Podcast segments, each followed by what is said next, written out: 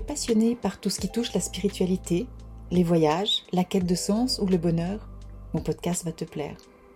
La Voix du Cœur est un podcast hebdomadaire qui s'adresse aux personnes désirant développer et incarner leur spiritualité dans leur vie de tous les jours. Je m'appelle Nathalie Quadri. Il y a plus de 18 ans maintenant, j'ai écouté mon cœur et j'ai changé totalement de vie. J'ai accepté ma différence et ma médiumité et depuis, j'accompagne des personnes à s'aligner dans leur vie. Inspirer les personnes à oser être elles-mêmes, rayonner et se créer une vie extraordinaire en écoutant leur cœur et leur intuition. Les aider à révéler leur potentiel pour manifester leur propre magie. C'est ça ma mission aujourd'hui. Bienvenue dans mon podcast.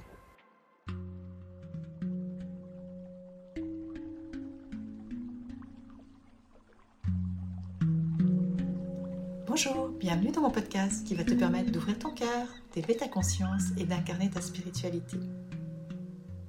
Dans cet épisode, je vais te parler du tsunami qui est arrivé dans ma vie quelques mois après mon retour de Birmanie. J'ai vraiment eu l'impression que ma vie basculait dans tous les domaines et me forçait à incarner les enseignements que j'avais reçus lors de mon dernier voyage. As-tu déjà eu cette impression que tout s'effondre d'un coup dans ta vie et que tout va trop vite? As-tu déjà eu l'impression de perdre totalement le contrôle de ce qui t'arrive?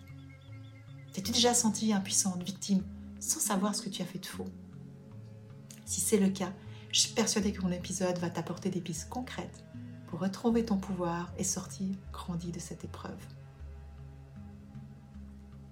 Si tu as écouté mon dernier épisode, tu te rappelles certainement que j'avais reçu des enseignements sur la guérison du corps en Birmanie et que j'étais arrivée à la fin de mon test sur ma foi.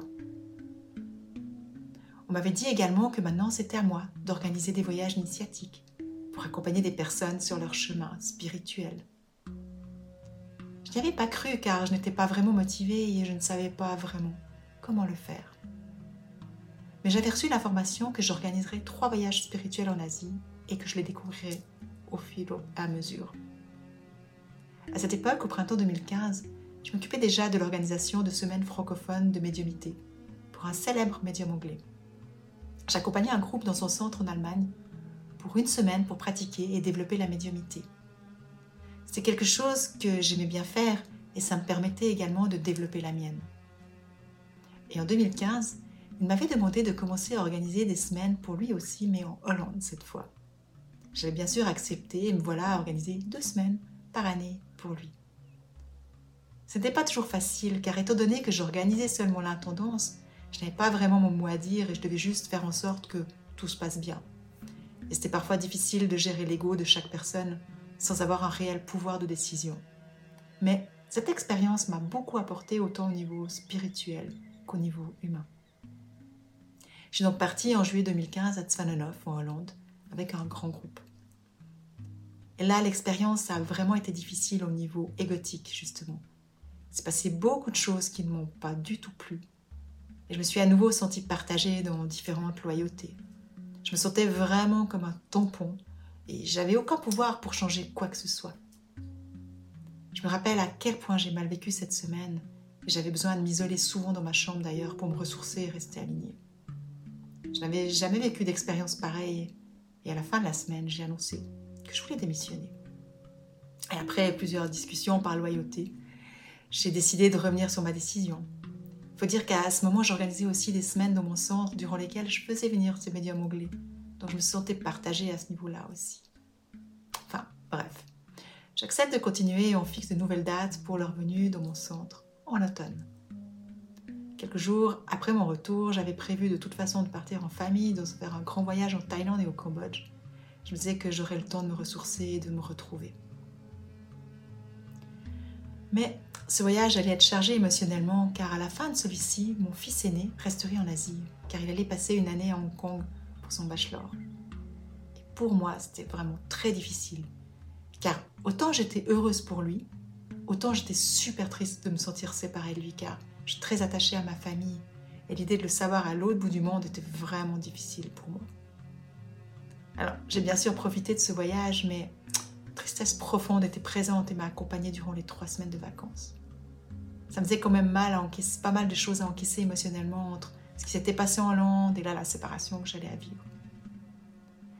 Je te raconte ça pour, car pour moi, là, je ressentais déjà un tsunami émotionnel difficile à gérer. Mais bon, on a continué à visiter des lieux magnifiques dont je rêvais depuis longtemps, qui se trouvaient au nord de la Thaïlande et surtout je rêvais de me rendre à Siem Reap au Cambodge pour visiter Angkor Wat et les extraordinaires temples qui l'entourent. Faut dire que Angkor est un site, archéologique khmer composé de plus de 200 temples. Il représente l'ensemble le plus grand de l'art khmer qui a été restauré petit à petit et qu'on continue apparemment encore à restaurer et il découvre encore maintenant des trésors archéologiques.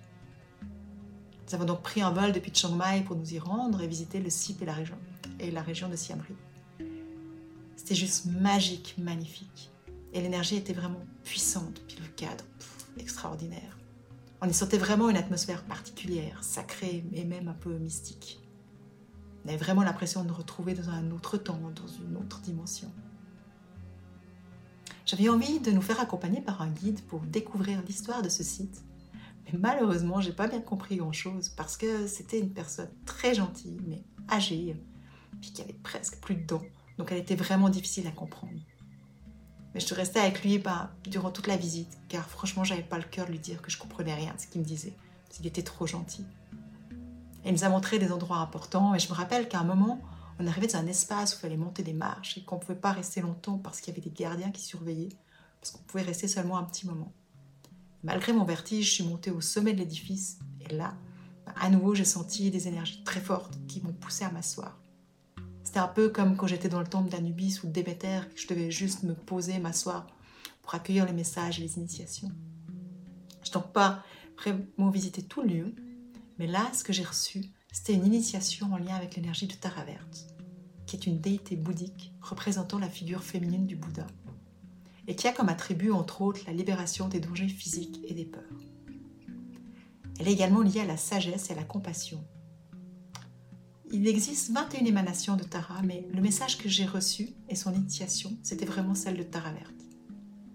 Et à cette époque, je ne savais pas vraiment ce qu'elle représentait et ses attributs, mais encore une fois, j'ai accueilli le message et son initiation sans vraiment y croire parce que je ne connaissais pas. À un moment donné, le garde est venu me dire que le temps était écoulé, j'ai dû repartir. J'étais un peu secouée énergétiquement, mais bon, ça allait. On a continué notre visite et à un moment, nous sommes arrivés sur un petit chemin. Puis là, mon pire cauchemar est arrivé. Un serpent est sorti de nulle part et s'est dirigé droit vers moi. C'était juste inimaginable vu le monde qui était présent. Tu sais quoi? Tellement paniquée que je suis partie en courant. Mais au lieu de rester sur le chemin, bah, je suis partie dans la jungle. Mes fils se sont d'ailleurs bien moqués de moi par la suite en me disant que je devais être la seule personne qui courait en tombe dans la jungle pour fuir devant un serpent. Bref, une fois le choc passé, je me calmais et même le guide n'emmenait pas d'ailleurs, hein, il n'avait jamais vu ça. On a continué notre visite et le soir venu, je voulais absolument revenir là-bas sur le site pour voir le coucher de soleil sur Angkor Wat. Donc nous sommes retournés à ce moment-là. On a choisi un édifice un petit peu en hauteur d'où on pouvait se poser et puis contempler tout le coucher de soleil. Il faut dire que c'était une atmosphère très particulière. Il y avait beaucoup de monde, plein de singes qui sortaient et essayaient de voler les noix de coco que les gens buvaient. Puis j'étais installée là, j'observais toute cette vie qui s'animait dans ce lieu incroyable. Et à un moment, il y a une personne qui s'est dirigée vers nous avec un bâton et qui a commencé à taper sur le sol en direction de quelque chose. Je voyais pas tout de suite ce que c'était, mais une personne a crié car en réalité, il y avait un serpent venimeux qui s'est dirigé de nouveau droit dans ma direction. C'est à nouveau impensable vu le nombre de personnes qu'il y avait dans le site qu'un deuxième serpent sorte de nulle part et vienne directement vers moi. Là, je me suis dit que j'avais quelque chose à comprendre et qu'il fallait que je ne rejette plus le fait que l'énergie de Taravert m'était approchée. Mais il fallait que je fasse quelques recherches auprès de mon cher ami Google. Ce que j'ai fait en rentrant, bien sûr. Et devine quoi Tara Verte est aussi la protectrice de la végétation et elle contrôle les serpents. Alors là, j'en ai pas. Tu sais, à ce moment, j'ai juste dit, ok, j'accepte que ça soit toi, mais surtout, j'ai plus besoin de preuves et surtout, je veux plus voir de serpents. Et comme par magie, il n'y a plus de serpents tout au long de mon voyage. Tu vois, encore une fois, j'avais douté. J'ai donc eu mes preuves pour que je puisse valider mon message reçu. Et à ce moment aussi, j'ai su que si un jour j'organisais des voyages initiatiques, Angkor Wat ferait partie des destinations. Et si tout va bien, ça sera le cas en 2024. Voilà. J'ai envie de partager cet épisode avec toi car, comme le lion me l'avait prédit, je découvrirai les trois destinations de mes voyages à Angkor Wat et, pardon, et encore Watt en ferait justement partie. Car pour moi, si je devais me décider à en organiser, le premier, ça serait Bali et ses guérisseurs. C'est sûr, car l'île des dieux fait partie de mon histoire. Mais encore Watt serait aussi la partie. Nous avons fini notre voyage sur une île paradisiaque au Thaïlande, et ensuite, le moment de la séparation tant redouté est arrivé. J'oublierai jamais la déchirure que j'ai ressentie, profond de mon cœur et de mon âme. Pour moi, c'était impensable de ne pas revoir mon fils durant une année. J'avais donc prévu de le rejoindre à Noël à Hong Kong. J'avais vraiment besoin de poser ça pour apaiser mon cœur. Mais ça, c'est une autre histoire dont je te parlerai dans un autre épisode, car la magie des synchronicités a de nouveau œuvré et m'a permis d'y aller. Une fois rentrée en Suisse début août, je prenais mon travail et l'organisation des prochains mois. J'avais beaucoup de choses à digérer et à intégrer, je le savais, ce soit les enseignements de Birmanie, les initiations de Hong Kong et le départ de mon fils. Quelque temps après, j'ai reçu un mail du médium qui devait venir en octobre et avec qui j'avais décidé de continuer à collaborer par loyauté, qui me disait qu'il avait une autre opportunité et meilleure et que tu ne pourrais pas venir. Là, vois-tu, ça a été la goutte qui a fait déborder vase. Car pour être honnête, je dois dire que je ne m'y attendais pas. Ça m'a vraiment ébranlé au début parce que ben, je ne comprenais pas au fait. Mais ensuite, j'ai vu le cadeau que la vie me réservait. Je pouvais me libérer de la loyauté que j'avais envers lui et arrêter d'organiser des voyages pour lui. Je reprenais ma liberté et du coup, je pouvais faire ce que je souhaitais. En finalité, après le choc, je me suis sentie vraiment soulagée et heureuse. Une page de mon histoire se fermait et une autre allait pouvoir s'ouvrir. Mais ça, c'est pas tout à fait là que je vais comprendre pourquoi je te disais que j'allais vivre un autre tsunami. Pour l'instant, j'avais été déjà déstabilisée au niveau familial. Rappelle-toi, mon fils habitait à l'autre bout du monde. Au niveau professionnel, une collaboration de plusieurs années s'arrêtait. Mais j'allais vivre un effondrement maintenant au niveau de mon corps physique aussi.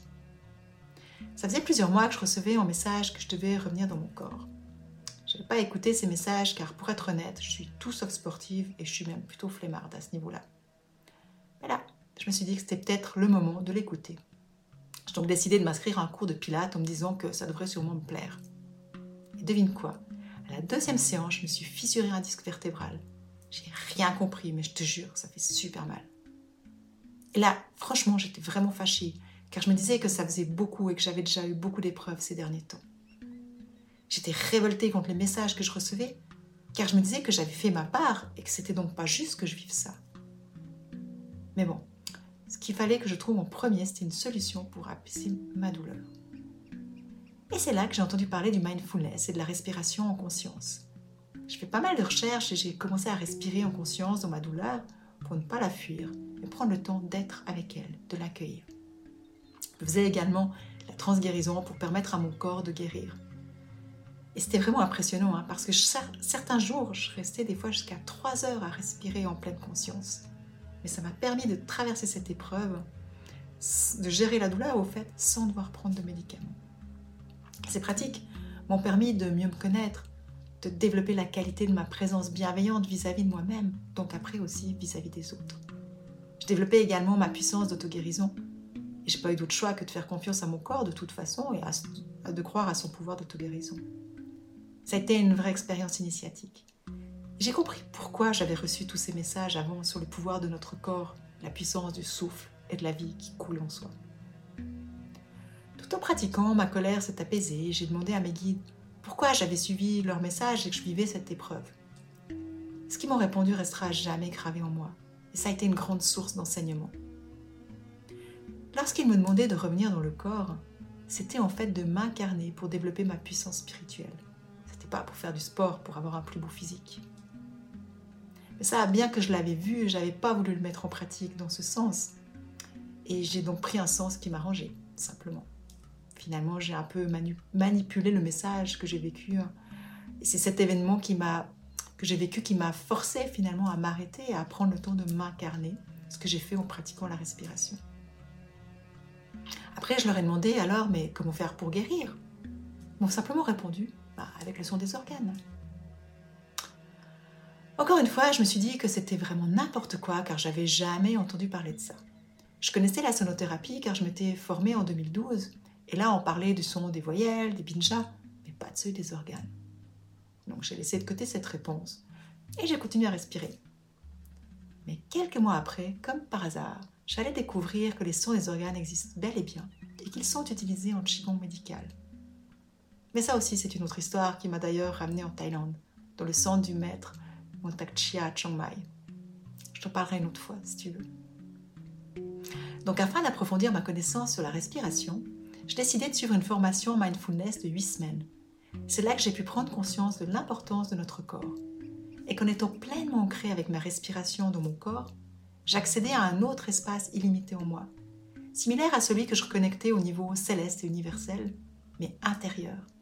Et là, c'était comme un déclic pour moi. J'ai commencé à comprendre, surtout à intégrer les enseignements qui disent que tout ce qui est en haut est en bas et vice-versa. Bah, imagine quand tu respires près de 3 heures par jour en pleine conscience, plein de révélations peuvent se faire.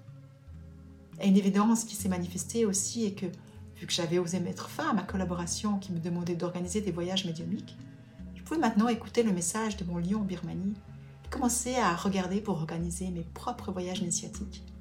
Et le premier, ce sera Bali. J'ai décidé de m'y rendre l'année suivante pour rechercher des guérisseurs avec qui je pourrais collaborer et amener des groupes. Je ne savais pas encore comment j'allais faire, mais ma décision était prise. 2016, je partirai à la recherche de guérisseurs. 2017, je proposerai mon premier voyage.